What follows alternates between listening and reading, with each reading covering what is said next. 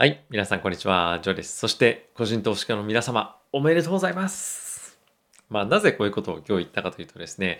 今、ウォールストリートの方で、ヘッジファンドに対して、今後、規制をですね、いろいろ強化していこうという動きが強まっているというような今状況になってきました。で、これどんなことかというと、えーここ最近ですね、非常にレディット、もしくはそのロビン・フッターたちと、え機関投資家、この個人投資家対機関投資家、まあ、いわゆるヘッジファンドなんですけども、ここの対立みたいなのがですね、非常に浮き彫りになってきて、まあ、一部の銘柄ですね、例えばゲームストップですとか、ここ最近また AMC、まあ、こういった映画館の株式に対して、えショートスクイズをかけるような形で、機関投資家がですね、大きなダメージを負う、負わさられるみたいなんですね、そういった動きが一連何回かあったと思うんですけれども、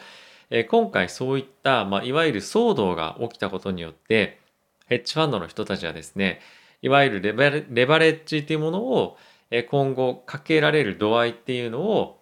え証券会社から規制をされることにえ今後なっていきそうです。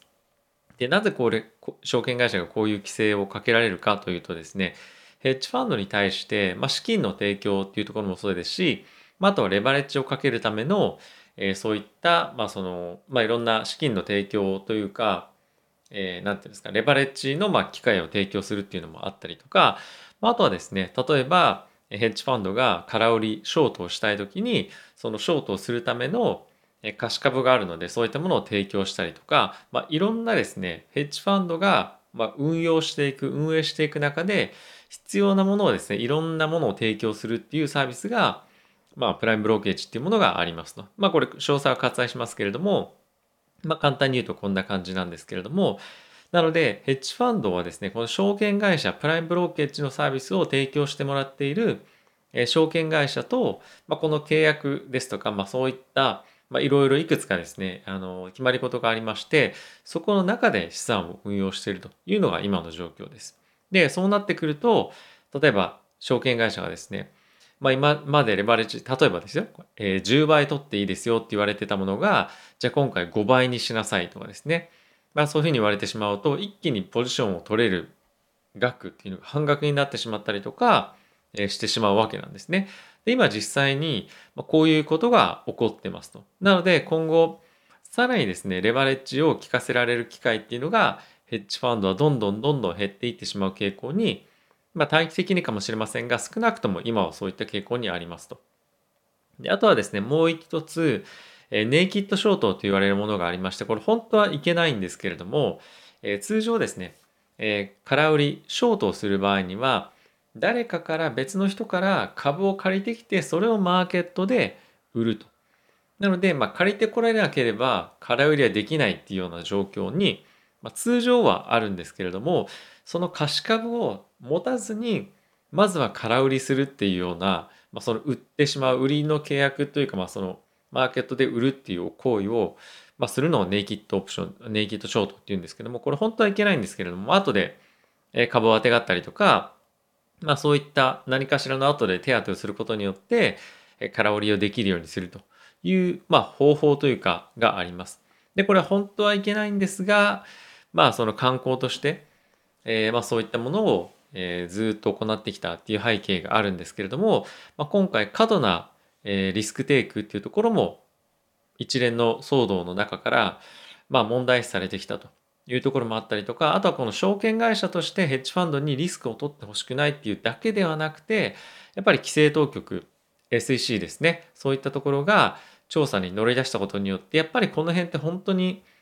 まあ目をつぶってたけれども、やっぱりいけないんじゃないかっていう議論が今もすごい再燃をしていて、えこういったところについて今後規制してくるんじゃないかっていうふうにまあ言われているんですけれども、まあそれの先手を打って、ウォールストリートはこういった規制をヘッジファンドに対して今かけていくような状況にあると。まあもう多分かかってると思うんですけどね。で、あとはですね、一部の、例えば GME とか AMC とかそういった銘柄に関しては、もうそもそも空売りはダメですよっていうふうに言ったりとか、そういった規制もすでに始めているそうです。で、やっぱりここ最近、えー先日ですね、えー木金ぐらいですかね、その時ものすごい1日でも倍ぐらいに上がってて、多分あれでまたヘッジファンドで、えー閉鎖に追い込まれるところとか、まあそれに近いぐらいかなりダメージを負ったところっていうのも、まあ、なきにしもあらずだとは思うんですよね。はい。なので、えー、まあそういうようなところが徐々に一つ増えてきたりとか、またそこまで行ってなくても、やっぱり、いわゆるお衣装ですかね、マージンコールが起こったことによって、証券会社の方が損失を被るっていう時も前回ありましたよね。アルケゴスの時に。なので同じようなことがですね、まあたびたびここ最近また起きてるような感じがあるんじゃないかなと思ってます。で、そういったことを受けて、もうやっぱりダメだろうと。もうちゃんと、やっぱり今の状況、今のマーケットの環境と、でかつそういうロビンフッターとか、まあレディットとかそういった人たちが今いるっていうのを分かっていて、しかもこういった銘柄に対して、ショートをかけてること自体も、もうちょっとダメだよね。リスクテイクのやり方間違ってるよねっていうような、もう議論がおそらくもうされてきてて、で、そういった行為をしてる人たちに対して、もうレバレッジの提供はある程度やめよう。もしくはその過度のリスクテイクをさせないように先にこっちから規制をしてしまおうというように今なってきているそうです。まあちょっと同じことを何回か別の言い方で言ったんですけれども、これってヘッジファンドからするとかなり打撃で、まあ、本当にもういわゆる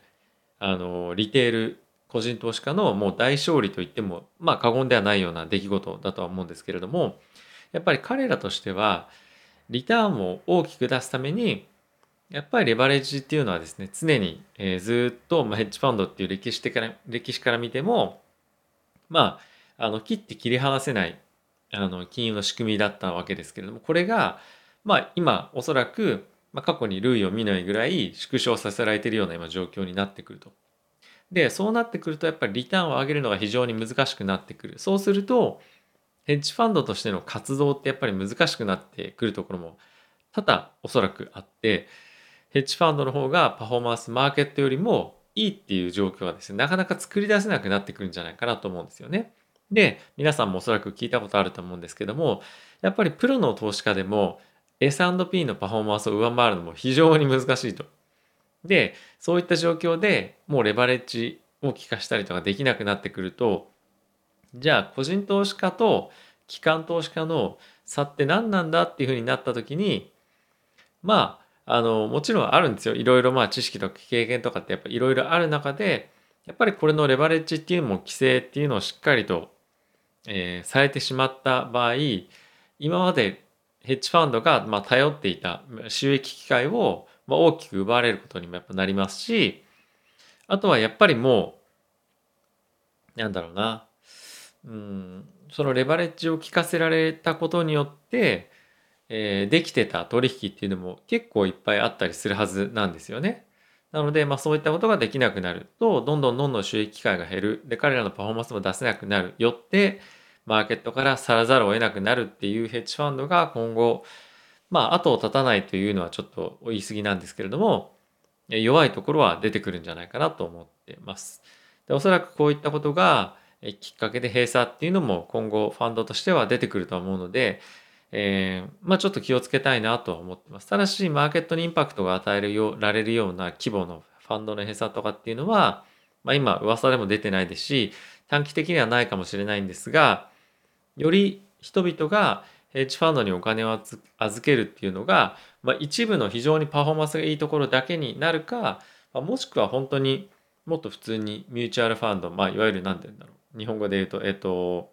投資ですね 投資信託とか、まあ、ETF ですとか、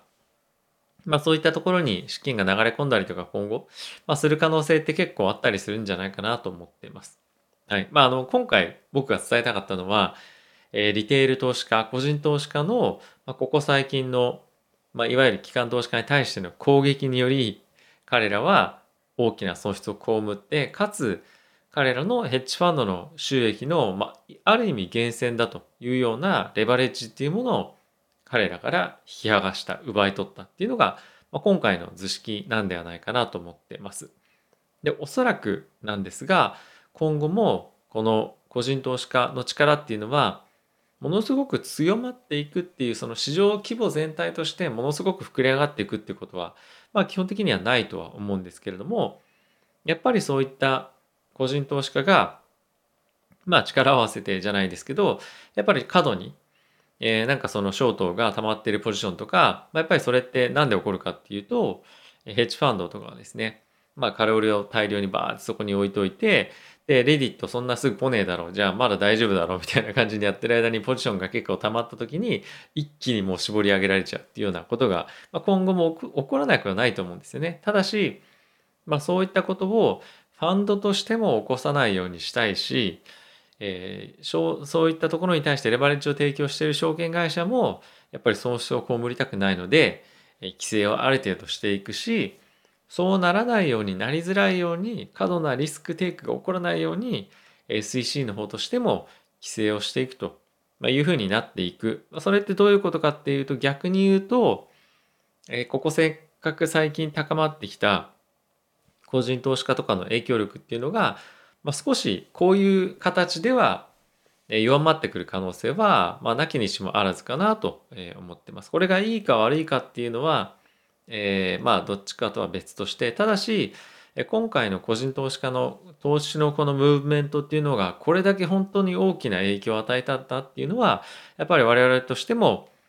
まあなんだろうあの一つ喜ばしいっていうところがあるのと、まあ、あとは市場のこの潮流このダイナミズムっていうものを、まあ、一つ変えるきっかけに大きなきっかけになったんではないかなと思ってます。こういったことがなければこのネイキッドショートの、まあ、中止というか規制というか、えこういったものに対して追い込んでいくっていうことができなかったと思いますし、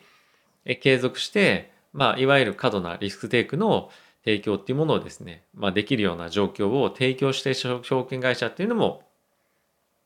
もしかしたらもっと増えていたかもしれない。もしくは、提供し続けて何かしら別のタイミングでもっと大きなマーケット全体に対して発揮するような損失ってものを犯していたかもしれないということで、市場全体にとっては非常にいいことだったんじゃないかなと思ってます。はい。まあ、ちょっとマーケット今後全体としてどういうふうな影響があるかっていうのは、まあ、少し見えづらいニュースではあるんですけれども、まあ、ちょっと本当にあのこれって結構歴史的な動き一連の流れだったと思うので皆さんにちょっとご紹介したいなと思いました。でおそらくもっとですねいろいろと追加的なニュースとかっていうのも今後出てくるとは思うので、ま、この動画で使いお伝えするかどうかっていうのはちょっと分かりませんが、えー、ぜひですね皆さんもニュース注目していただければと思ってます。結構おそらく、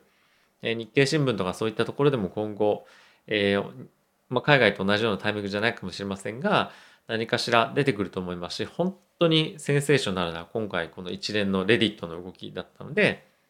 えー、まあ我々としても何て言うんですかね、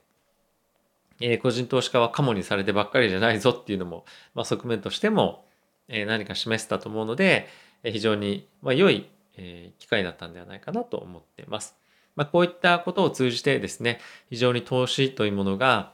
え、より世間の一般の人たちにとって身近なものになれば僕はいいなと思っていましたけれども今回ちょっとあの度が過ぎたムーブメントだったと思うんですが、まあ、こういったことがきっかけに投資もしくは資産運用というところがですねもっともっと広がっていってくれたら嬉しいなと僕は思っています。今後も継続してですね、ま、情報の配信というものをしていたい配信していきたいんですけれども、ま、今後はですねその米株とかっていうこともそうなんですが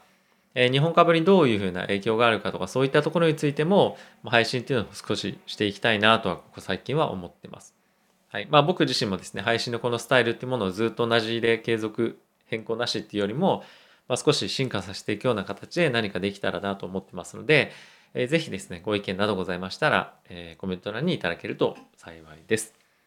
ではまた次回の動画でお会いしましょう。さよなら。